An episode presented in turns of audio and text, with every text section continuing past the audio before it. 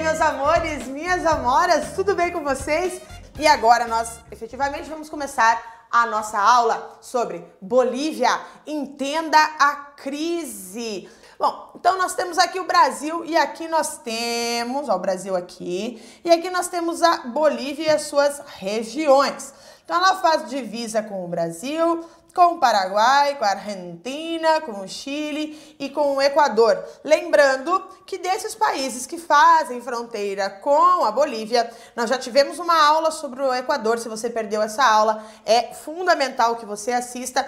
Também já falamos do Chile, já falamos da Argentina por conta das eleições e da crise cambial principalmente. Então a Argentina com a sua crise né, com relação ao seu dinheiro, o Chile com relação às passagens, a gente já vai falar um pouquinho, o Equador também, e nós temos então um assunto, nós temos quase uma enciclopédia aqui de problemas da América do Sul, e dessa vez foi a vez da Bolívia, né, que teve o seu presidente que se pediu que renunciou o cargo. Isso aconteceu na semana passada, no dia 10 de novembro, e hoje, deixa eu ver aqui, dia 18 de novembro, estamos aqui com ah, muitos detalhes para você se enquadrar, se encaixar aí nos, nas questões que vão aparecer no futuro sobre essa temática aqui, beleza? Então vamos lá! Primeira pergunta: por que o Evo Morales renunciou à presidência da República? Afinal de contas, pô, ser presidente deve ser muito bom, afinal de contas a galera quer ficar o tempo todo no cargo, não quer sair de jeito nenhum.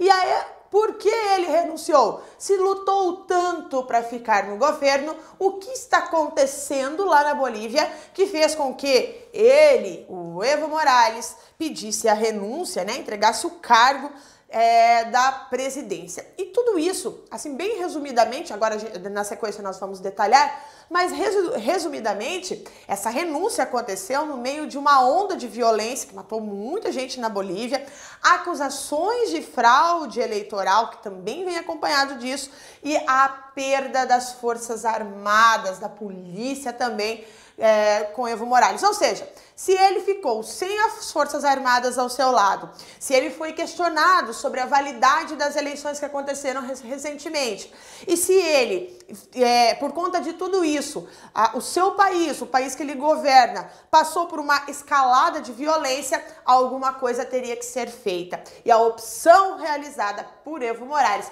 foi renunciar. Então essa já é a sua primeira informação. Ele renunciou então o cargo da da presidência, tá? Bom, vamos lá o que ele disse no dia no momento da sua renúncia. Olha, renuncio à presidência, decidi pela renúncia para que Carlos Mesa e, Fe, e Fernan, Luiz Fernando Camacho, não se preocupem que eu já vou explicar quem são essas pessoas, tá? Candidato derrotado na eleição e líder opositor, respectivamente, não sigam perseguindo meus irmãos, dirigentes sindicais, para que não sigam queimando as casas dos governadores, como fizeram em, em Oruro e Chukis, Chukisaka de membros da Assembleia e dos Conselhos. Lamento muito esse golpe civil e de que alguns setores da polícia que atentaram contra a democracia com, a violen com violência contra o povo boliviano. É minha obrigação, como presidente indígena e de todos os bolivianos, buscar essa pacificação. Para que volte a paz social, me pediram isso, com muito respeito ao povo boliviano e para que o mundo inteiro saiba como os grupos oligárquicos conspiram contra a democracia. Para isso, estou renunciando e encaminharei minha carta de renúncia à Assembleia Legislativa Plurinacional da Bolívia. Então, esse foi o, o anúncio de Evo Morales, né, ou a sua renúncia à presidência da Bolívia no final da tarde do domingo, de dia 10 de novembro de 2019. O anúncio foi feito em rede nacional, na televisão, como normalmente se faz, né? No ápice de 20 dias de conflito, né? Que, que seguiram a vitória do seu quarto mandato. É isso mesmo, você não está ouvindo errado.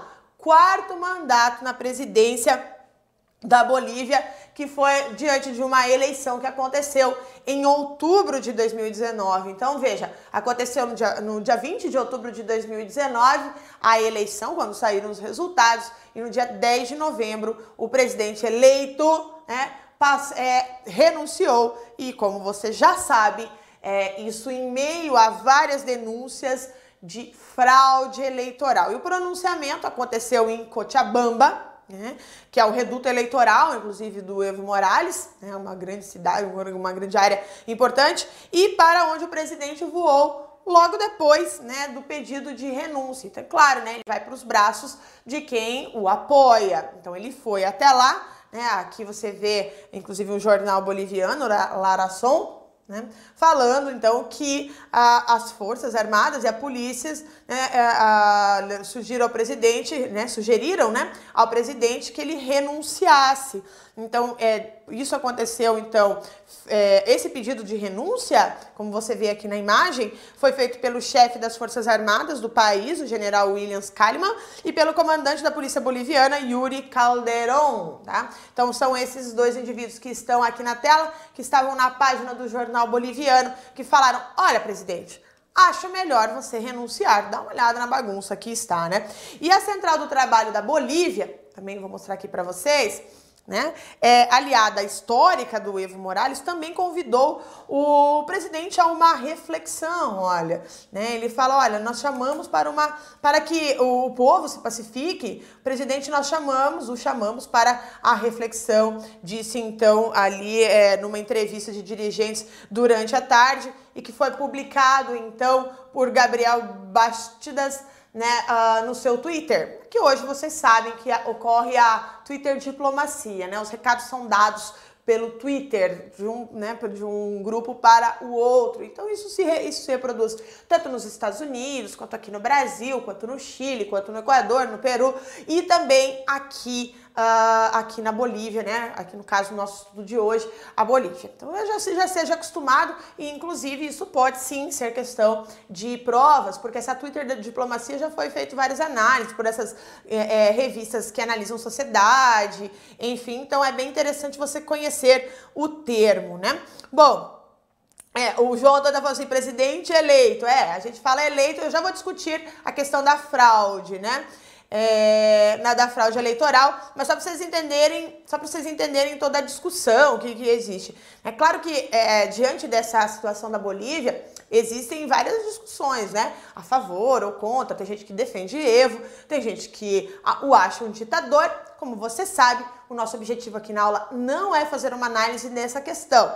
É só mostrar para vocês como tudo isso foi noticiado nas mídias. As nossas mídias escolhidas são aquelas que são usadas para compor a prova, né? Então, é, se você fizer uma pesquisa rápida nas provas da, da banca CESP, VUNESP, BFCC, enfim, você verá que a, a, existem alguns jornais, como G1, Folha de São Paulo, Estadão e, e a revista Veja, que são amplamente utilizadas para a composição do enunciado da questão, e esse é o motivo da nossa opção. Entenda que as nossas, as nossas mídias utilizadas aqui, elas servem apenas para mostrar para você, para elucidar você, a você como essa notícia ela está sendo apresentada para a população. O fato ele existe, você sabe disso, né? E claro, né, essa questão aqui uh, do Evo Morales, se ele é um ditador, se não é, seria um ótimo tema para o Roda Viva, mas não para nossa aula de atualidades, tá? Bom, por quê? Porque o meu objetivo é fazer você passar nessa prova e assinalar a alternativa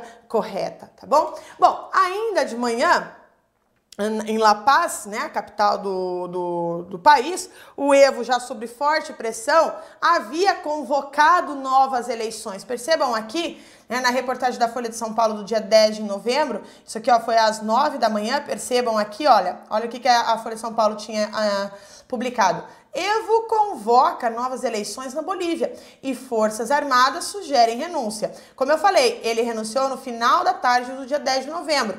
No, na manhã do, do mesmo dia, ele já tinha convocado novas eleições e determinado a reconfiguração do serviço eleitoral bo, boliviano, atendendo a, a solicitação da Organização dos Estados Americanos, a OEA, né, que fosse então analisado é, essas eleições que tinham acontecido em outubro de 2019. Então veja, tudo muito rápido acontece na política, né?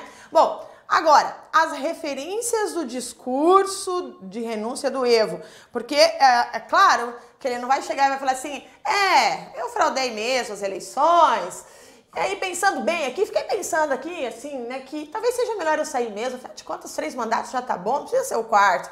É óbvio que ele não vai usar esse discurso. Ele vai fazer outras referências para explicar o porquê que ele está fazendo a renúncia. Então, veja só, os ataques aos quais o Evo faz, ele fez menção o seu discurso de renúncia, né, como eu já li para você o discurso de renúncia, já haviam sido relatados na sua conta do Twitter, né, durante a madrugada de domingo, então, ou seja, é, é bom colocar no silencioso o telefone, né, prof. Carla? Bom, olha só, é, ele já tinha feito análise, análise não, uma, um apontamento no seu Twitter, ó, oh, estão botando fogo na casa das minhas irmãs, né, enfim, né, ele foi colocando todas essas questões e ele disse, né, olha, os meus opositores estão atendo fogo, né, estão também atendo fogo, nos, na, né, estão a, tratando de forma violenta os governadores de determinadas regiões, que ele citou lá no seu discurso, também a, a, os participantes, né, do movimento ao socialismo, o MAS, né, que você vai, se você olhar na, nos jornais, né, aí, ó, MAS, tá?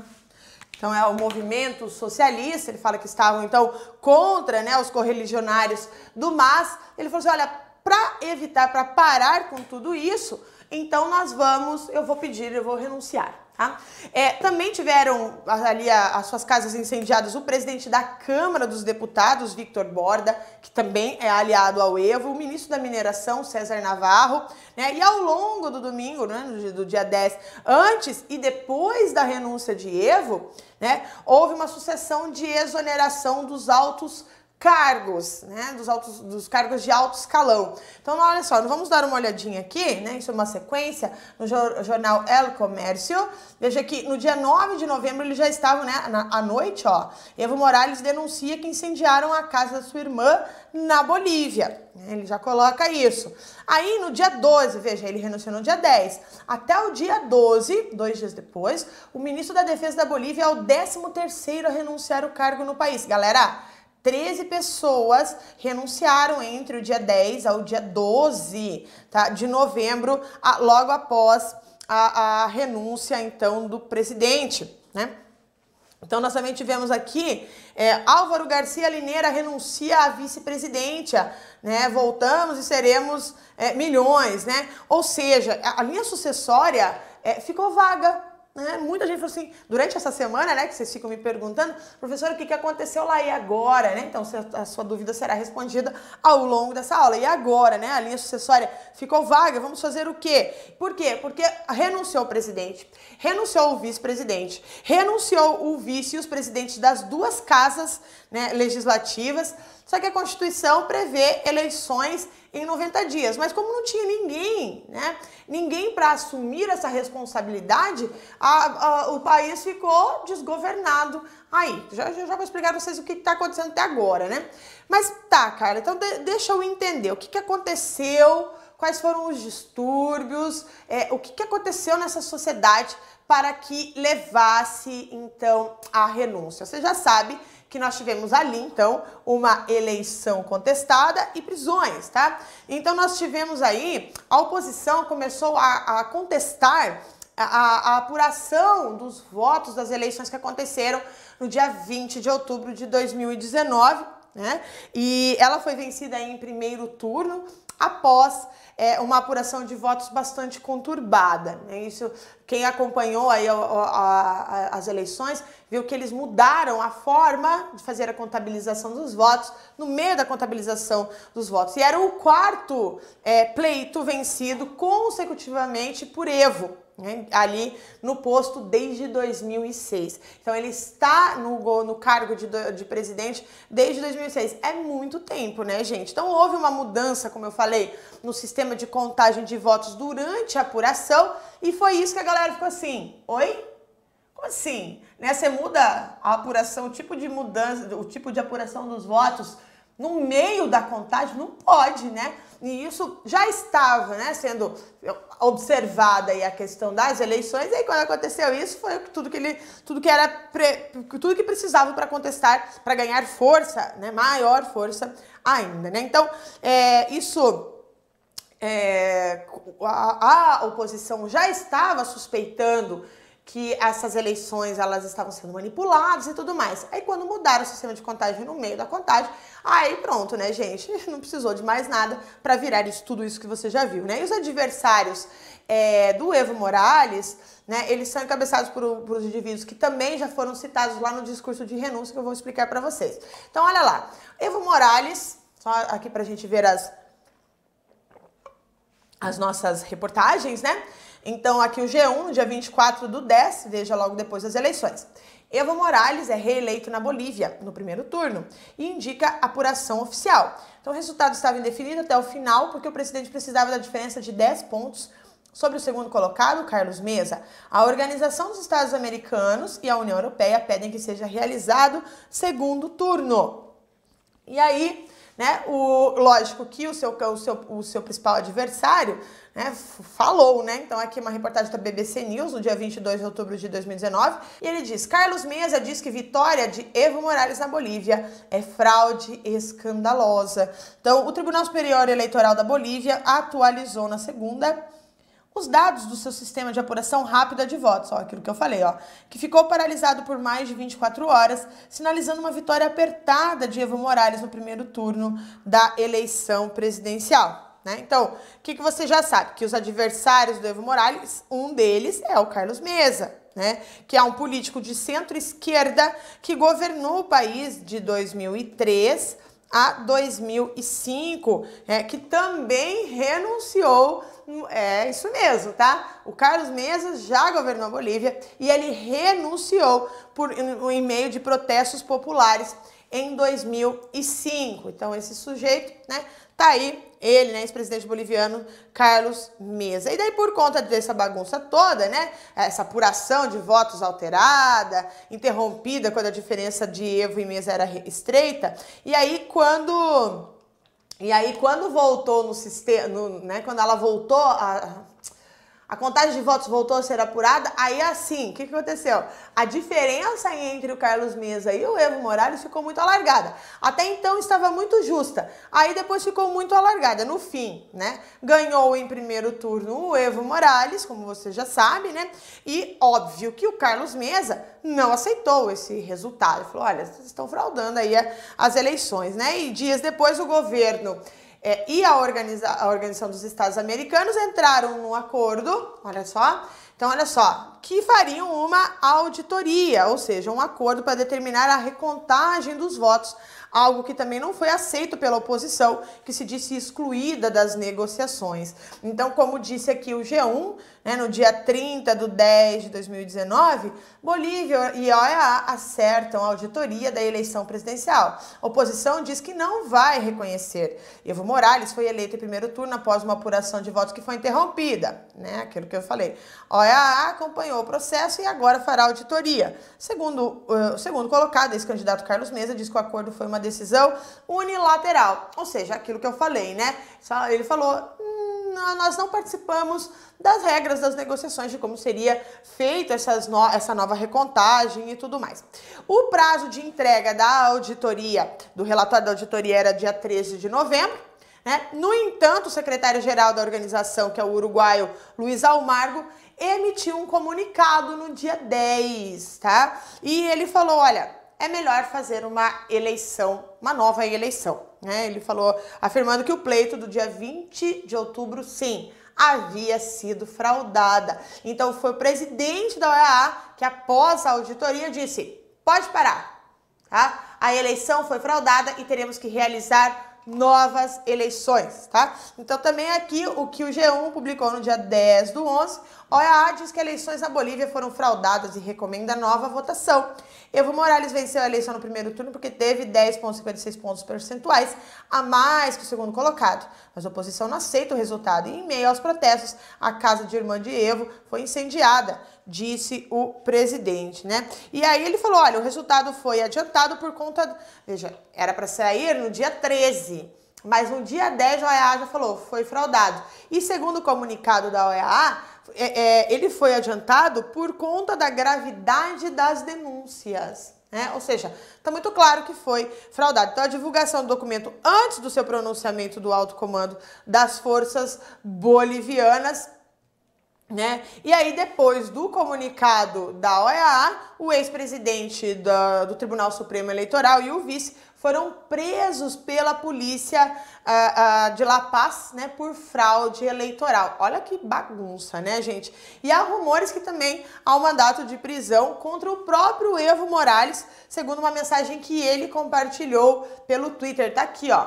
Denuncio é, diante do mundo e do povo boliviano que um oficial da polícia anunciou publicamente que tem uma instrução de executar uma ordem de prisão ilegal é, contra minha pessoa. Assim mesmo, grupos violentos é, assaltaram, né, atacaram meu domicílio, minha casa. Os golpistas destroem o Estado de Direito. O Evo Morales, então, é, que publicou lá no, na sua conta do Twitter. Aí você tá achando que tá muito é, você tá achando que tá muito bagunçado? Pois eu vou falar para você que vai piorar, tá? Vai piorar. Dá uma olhada aqui. Aí começam os protestos, as agressões e a ação do empresário, que é o outro sujeito que o Evo Morales é, citou durante a sua renúncia. Então presta atenção aqui, nós temos já uma reportagem da revista Exame falando sobre as manifestações de rua que começaram a tomar corpo já no dia do anúncio da vitória do Evo, que foi no dia 21 de outubro, né? A, a, principalmente em Santa Cruz de la Sierra, tradicional reduto da oposição. Então agora você já sabe. Onde é o reduto de, de Evo? Cochabamba. E o reduto da oposição? Santa Cruz de la Sierra. Né? Então, nós tivemos ali no dia 30 de outubro, duas pessoas morreram durante o enfrentamento da região, que foi tomada então por marchas desde o fim da eleição. E a revista Exame, no dia 7 de novembro, inclusive, né, depois de, desde o dia 21, manifestações, manifestações, gente morrendo, etc. No dia 7 de novembro, a revista Exame anuncia: nas ruas, oposição boliviana pressiona por renúncia de Morales. Em quase todas as cidades, os opositores fecharam as repartições públicas e os escritórios das empresas estatais. Aí você vai falar assim, professora, mas normalmente quando tem esses, esses, essas manifestações, essas coisas, tem alguém que encabeça as manifestações.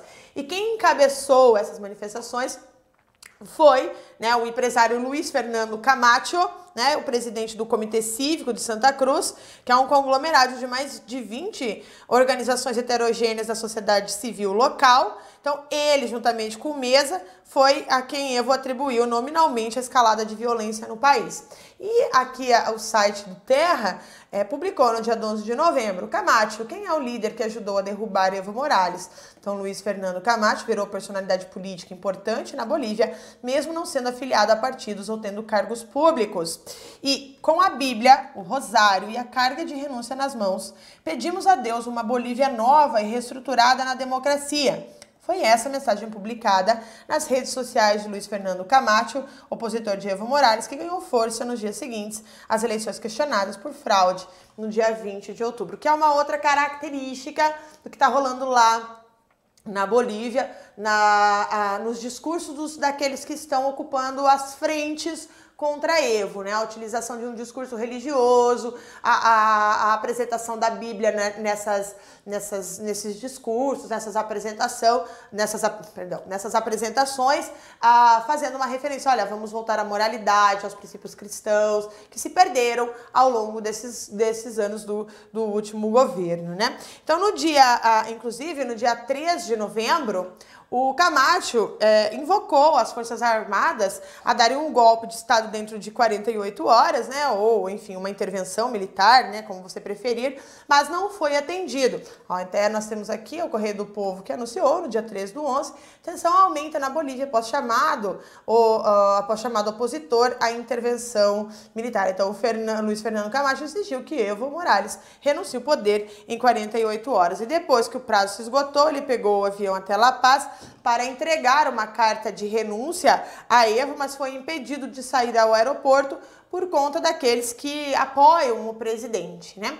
Então essa aí é, é uma situação. Mas tem mais, como eu falei, né? Porque é, as ruas elas se seguiram inflamadas, né, gente? Botando fogo, batendo nas pessoas, enfim. E a, a, o que ficou muito drástico foi quando a presidente da cidade de Vinto, presidente, a prefeita da cidade de Vinto, tá? Arce Guzmán foi atacada e agredida por opositores de Evo. Tá ela aqui, ó, tá? É, Arce teve seu corpo pintado de vermelho, como vocês veem aqui, né? E os cabelos cortados e foi obrigada a caminhar pelas ruas sobre os gritos de assassina. Né? Então a prefeitura foi incendiada e, e, assim, independente de gostar ou não gostar de um partido ou de uma pessoa de um partido, você pode ver como é, essa, essa atitude foi um sinal de barbárie, né? Essa agressão, cortar os cabelos, arrastá-la pela rua, pintá-la e tudo mais. Existem outras formas de você tirar alguém de um governo, né? Mas enfim, é, Vamos ver aqui, enfim, é, alguém me perguntou aqui, a, o Candy Costa, Bolívia usa eletrônica? O, o, eletrônica não, é papel, tá? Papel. Daí, na, na, veja, né, gente, então essa situação aqui foi bastante grave, né? muito grave mesmo. Até aqui a, a revista Aventuras na História publicou no dia 7 do 11, né? Prefeita governista humilhada publicamente na Bolívia, aos gritos de assassina, assassina. Arce Guzmán teve seu cabelo cortado e pintado de vermelho enquanto era arrastada pelas ruas da cidade, né? Também aqui, é, na, na noite do dia 10 de, de, de novembro, o Camacho, né, publicou um vídeo afirmando que a oposição de Evo pretende levar o ex-presidente a outros membros do governo a julgamento, o que ele chamou de justiça divina. Né? Então, aqui também outra notícia publicada na página da, UOL, da Folha de São Paulo, perdão, no dia 11 de novembro, líder da oposição promete processar Evo e fala em justiça divina. Né? Então, aí, como eu falei para vocês, essa característica né, da, do uso da, da, da, da, religião, do uso da Bíblia, da imagem de Deus, enfim, falando sobre a questão é, política, falando que vai, vão retornar os valores cristãos para a política da Bolívia. E aí nós temos o quê? As seguidas manobras para se manter no poder. Você precisa entender isso do Evo, né? Como foi? O que, que ele fez para ficar tanto tempo no poder? E, e, muita gente não entende, né? Porque, gente, olha, desde 2006, né? Ele, inclusive o Evo Morales foi o primeiro indígena a chegar à presidência da Bolívia. Mas tá, existe alguma diferenciação disso? Existe algum problema disso? Não. Mas, não necessariamente, né? Mas o que a, o, o destaque dele ser o primeiro indígena na presidência da Bolívia é porque 60% da população da Bolívia é autóctone, autóctone, né? Ou seja, é indígena. Então, assim, demorou muito tempo para que eles elegessem alguém que representasse a maioria da população, pelo menos ali de, dentro deste grupo, né? E seu primeiro mandato durou quatro anos, como normal, né? E à época não existia a possibilidade de reeleição né, é, para os mandatos consecutivos na Bolívia, né, no caso da presidência, enfim. E aí o país adotou uma nova constituição em 2009 que mudou essa regra e deu o direito de os presidentes disputarem o segundo mandato subsequente, né? E o Evo fez o uso de, desse direito, disputou o novo pleito naquele ano e venceu, né? Assim como aconteceu aqui no Brasil com, eu, com o Fernando Henrique Cardoso, no ano em que foi é, permitida, né? a, a, a reeleição, o próprio FHC, que foi, era o presidente então, eh, disputou então as reeleições. Ele acabou se utilizando também dessa nova possibilidade. Então, Evo Morales promulga aqui uma reportagem ó, uh, da UOL Notícias, dia 7 de 2 de 2009, quando ele promulgou a nova Constituição da Bolívia. Né? Então, como eu já falei, é, nós temos aqui uh, uma, uh, essa nova Constituição em 2009, ou seja, 10 anos se comemorou agora em 2019. Então, nós também tivemos no fim desse segundo mandato, né, porque daí ele se elegeu em 2009, no fim desse segundo mandato, já em 2014, ele se candidatou novamente, né? Então aí já agora aí você vai falar assim, mas prof, ele já, ti, já não tinha governado dois mandatos, ele pôde de novo, né? É que ele justificou que o primeiro mandato dele estava na, na Constituição antiga. Então, valeria para ele a nova Constituição. Então, na nova Constituição, ele só tinha sido eleito apenas uma vez. Então, ele teria direito de disputar as eleições pela segunda vez dessa nova Constituição, desconsiderando a primeira, né? Então, assim, né, ele nessa linha, embora ele concorresse ao terceiro mandato seguido, né, a, a vitória no pleito de 2014 seria a segunda sobre a nova regra constitucional. O que, que você acha sobre isso, né? Bom, aí no meio do terceiro mandato, o Evo passou a pleitear o quarto mandato. Olha lá, gente. Aqui uma reportagem de 2014, né? Do, do G1. Evo Morales oficialmente reeleito para terceiro mandato com 61% dos votos. Resultado oficial foi divulgado quase uma semana após as eleições. Candidato opositor Samuel Dória Medina já havia reconhecido a vitória. Então ele ganhou com 61% dos votos, ou uma vantagem de 37 pontos sobre o segundo colocado. Então, enquanto ele, é, durante esse terceiro mandato, então, como eu falei, ele passou a pleitear o quarto mandato. E para conseguir mudar a regra em seu favor e disputar mais uma eleição presidencial, em 2016, a, a, ele propôs uma realização de consulta popular que permitisse reeleições ilimitadas no país. A população foi votar e falou: não, a gente não quer eleições ilimitadas. É 51% dos eleitores disseram que não. Tá? Então, olha só, aqui no, no, no dia 27, 29 de novembro de 2017, até, uh, o site da Terra fala, né? A polêmica decisão da justiça que pode permitir a Evo Morales ficar indefinitivamente no poder da Bolívia. Então, a Corte Constitucional Boliviana acata o pedido dos correligionários de Morales e acaba com limites para mandatos consecutivos no país. Sentença diz que Tratado de Direitos Humanos tem preferência sobre a Constituição do país por contemplar normas mais favoráveis aos direitos políticos. Você entendeu o que significou isso? O Evo Morales, quando a população falou: não, nós não queremos, nós não queremos que seja limitado né, o, o, a presidência, os poderes. O Evo Morales foi, é, é ele solicitou, ele disse, não, deixa eu melhorar aqui. Ele disse que continuar no poder seria um direito humano, que não permitir com que se ele, ele se elegesse mais uma vez seria uma afronta aos direitos humanos, tá? Então o presidente boliviano, quem ele recorreu à justiça, né, alegando, portanto, ter o direito humano de decidir de, de, disputar as eleições. E, como você viu aqui na, na, na, na, reportagem, o Tribunal Constitucional acatou o pedido do presidente né, numa decisão de novembro de 2017. Então, em 2016 foi feito ali a consulta popular, em 2017 a Justiça, uh, o Tribunal Constitucional falou não, ele pode, né? E foi assim que Evo conseguiu se candidatar às eleições de 2019, em outubro de 2019, pela quarta vez seguida. E Evo já era, uh, uh, já no terceiro mandato, ele já era o presidente mais longevo da Bolívia.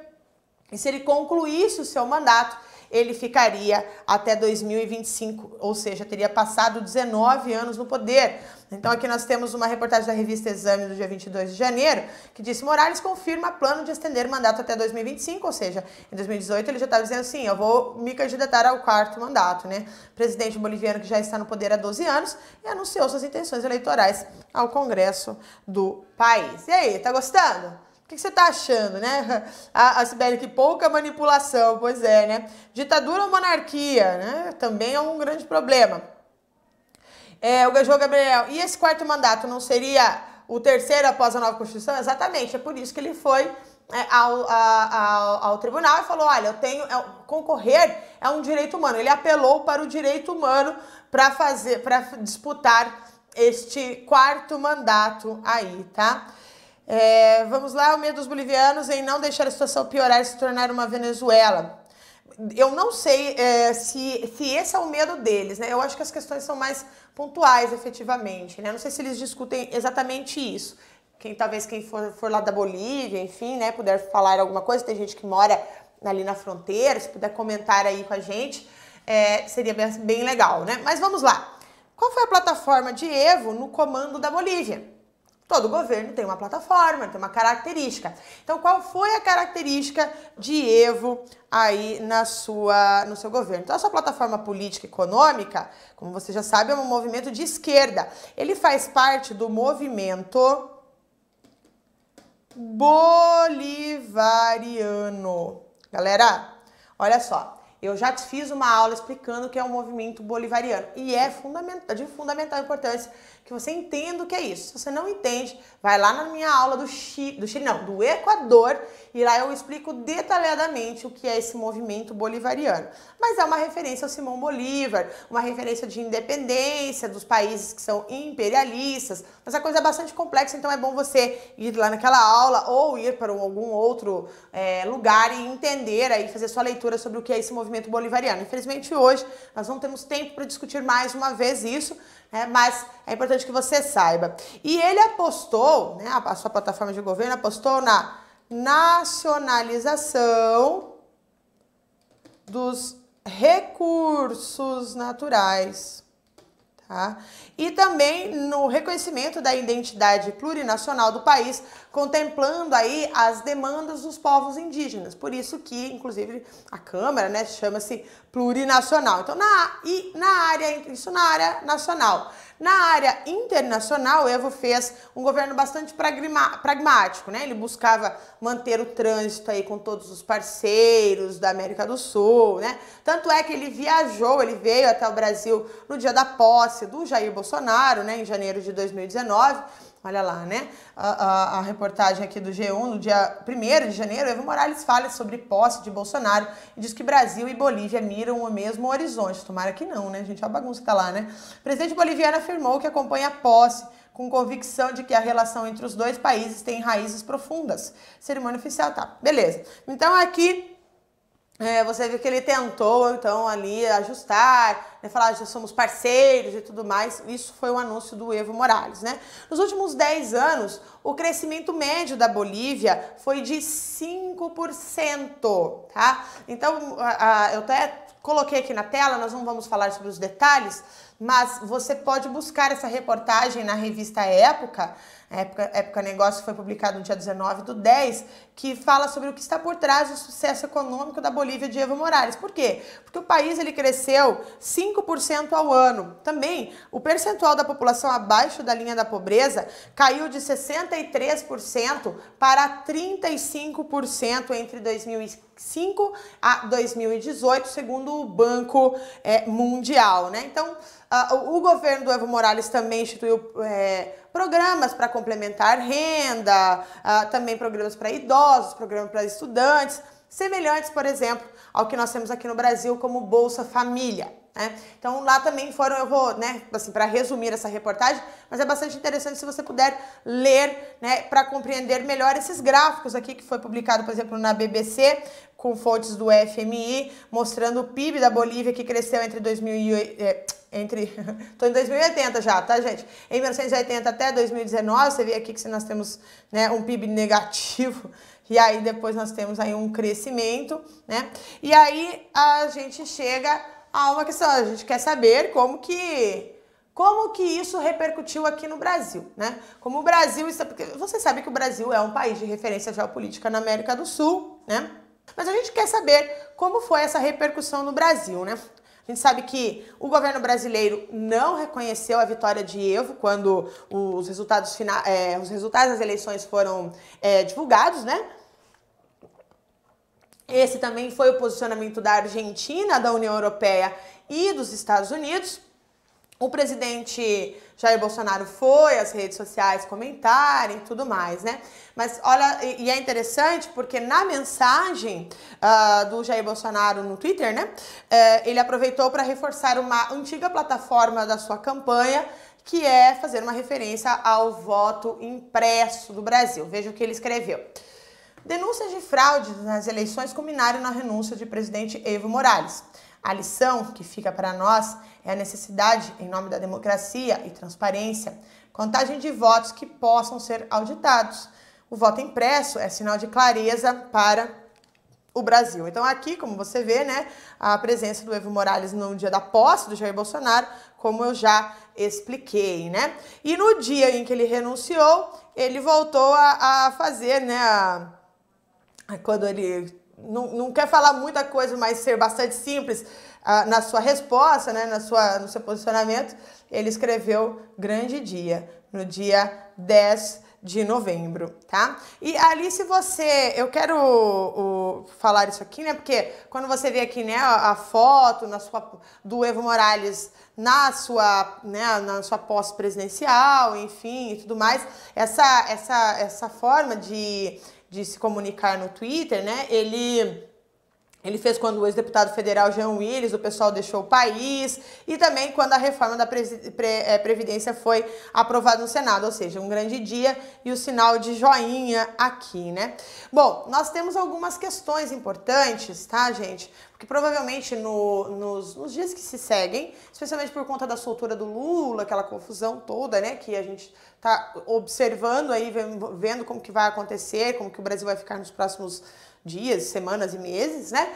Mas é, o que eu quero chamar a atenção para que você é, tente entender é como a esquerda está tentando se reorganizar. Né?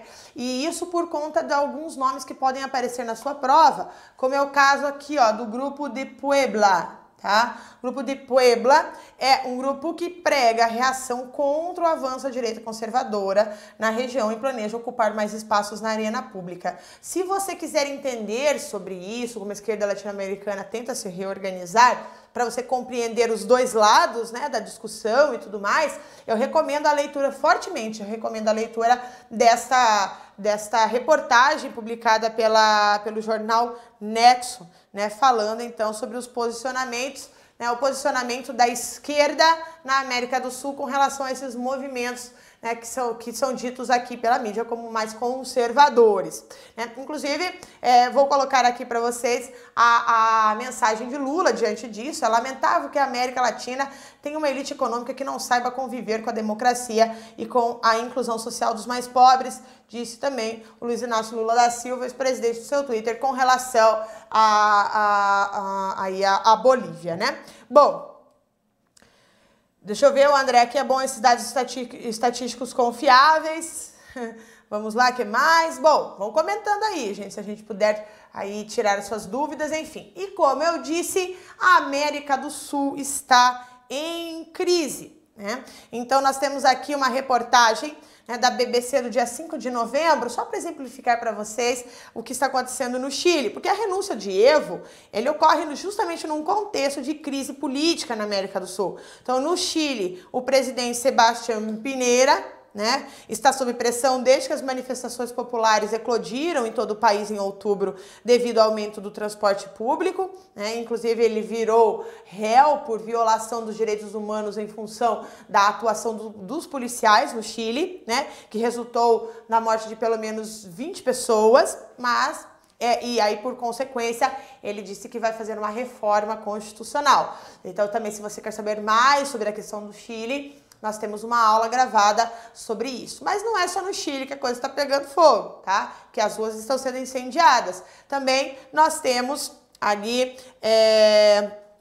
No Equador, o presidente Lenin Moreno enfrentou uma onda de protestos também em outubro devido à adoção de um pacote de medidas de austeridade que afetou, sobretudo, os preços dos combustíveis. Ele chegou a abandonar Quito, também temos uma aula sobre isso, explicando tudo sobre o que aconteceu no Equador, né? mas a situação se apaziguou depois que ele recuou e revogou as medidas. E também outro destaque de crise é a, famosa crise na Venezuela, que vive uma crise política que se agravou em maio de 2018, quando o presidente. É, Nicolás Maduro foi eleito também numa eleição contestada, ele que mantém aí o controle da economia e das Forças Armadas, enquanto seu principal opositor, Juan Guaidó, né, presidente da Assembleia Nacional, é, que o executivo não, reconhece, não reconhece, reivindica para si a presidência com o respaldo de pelo menos 50 países, inclusive o Brasil.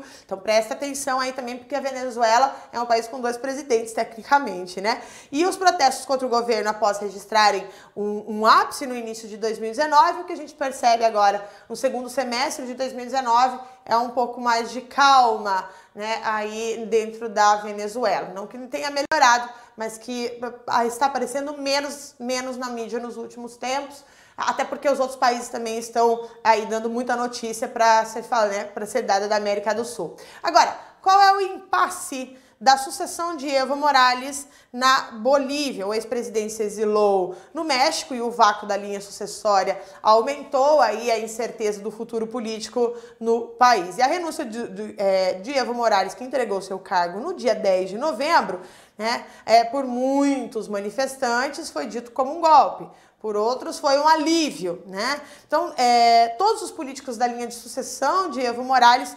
renunciaram e a Constituição do país não dizia, né? Quem assumiria o controle, né? A partir do quinto degrau na cadeia do comando.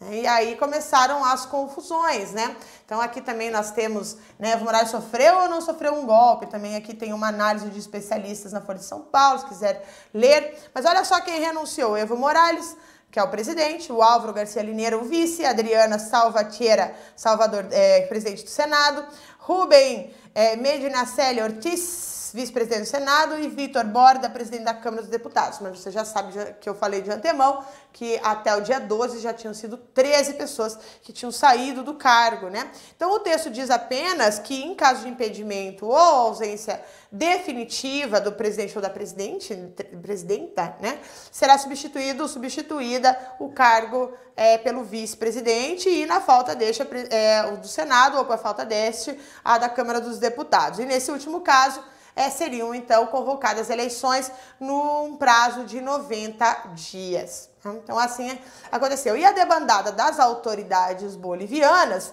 ocorreu no meio de uma onda de violentas manifestações, de perseguições aos políticos e líderes dos movimentos sociais ligados ao Evo Morales e também ao MAS, né, que é o movimento é, ao socialismo, partido ah, do ex-presidente agora, né, ex-presidente boliviano. E no domingo do dia 10, a casa do Evo na cidade de Cochabamba foi invadida por manifestantes. Então aqui a revista Época vídeo mostra ataque de invasores à casa de Morales.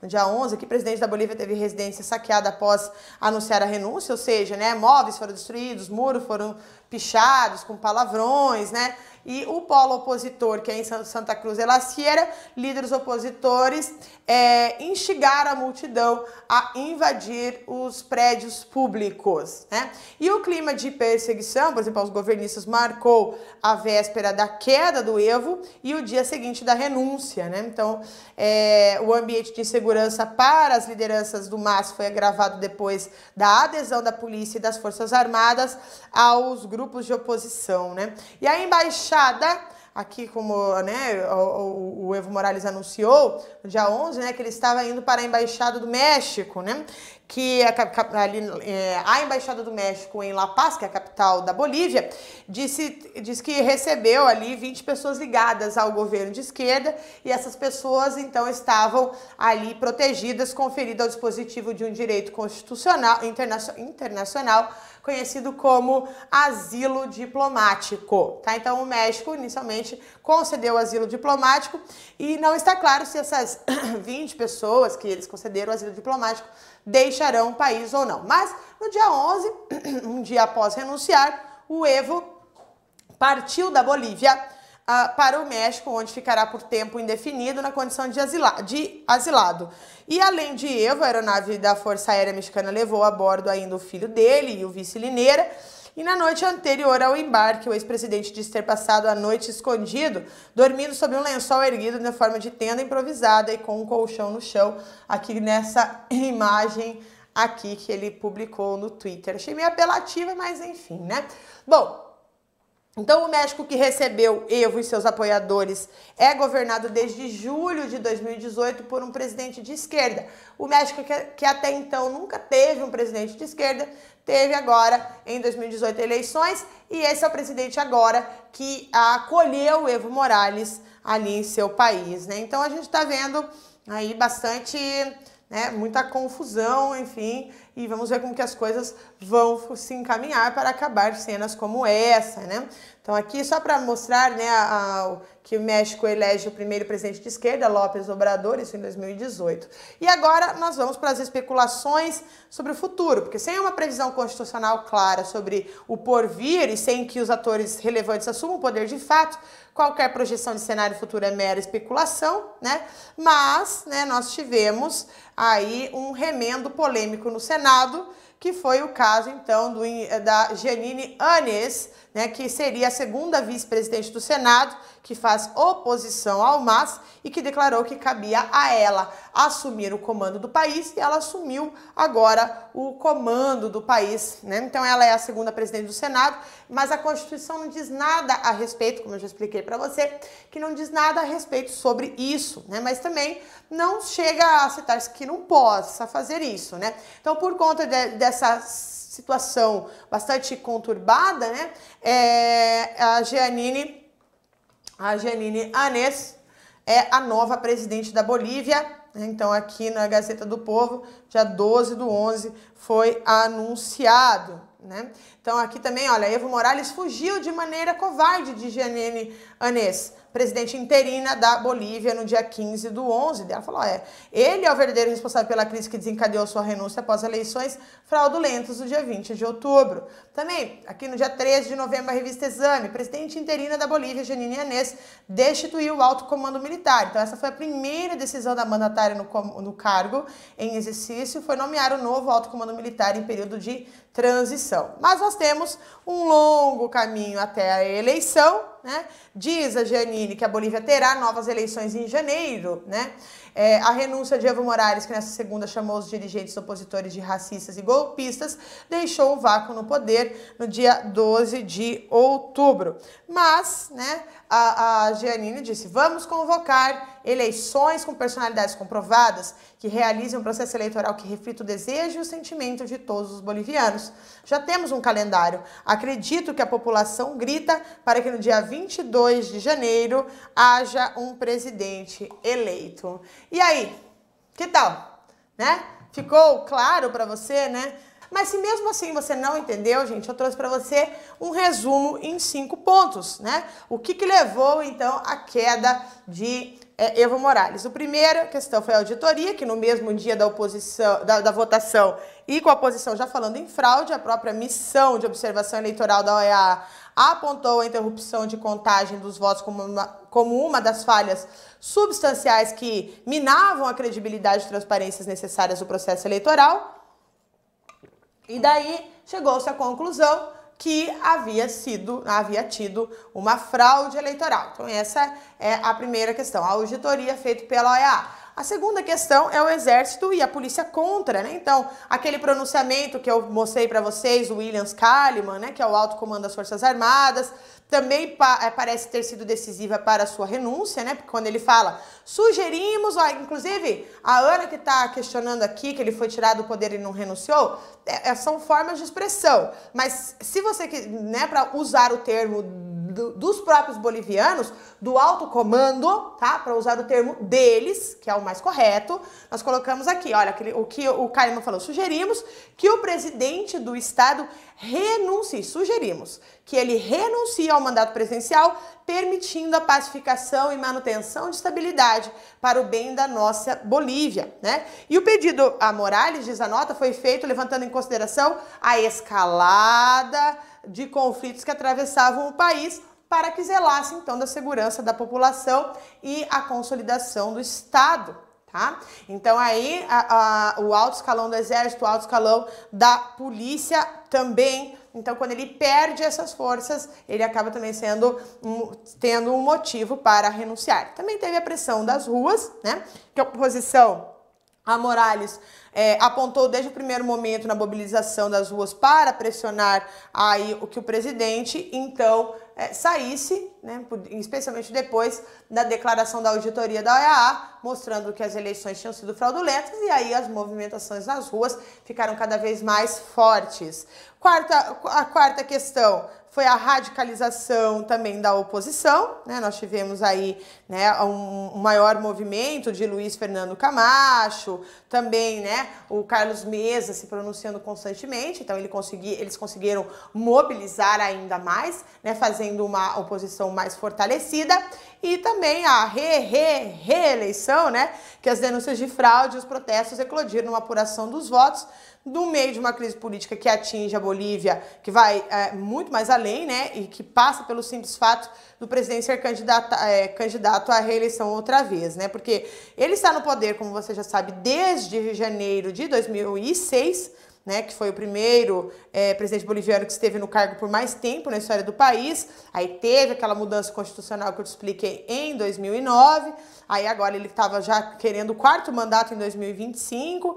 Então tudo, tudo isso, a forma como foi encaminhado, os protestos e tudo mais, fizeram então uma forte pressão para que o Evo Morales saísse do poder, tá bom, gente? Então, um grande beijo, muito obrigado por todos vocês estarem aqui e até a próxima segunda.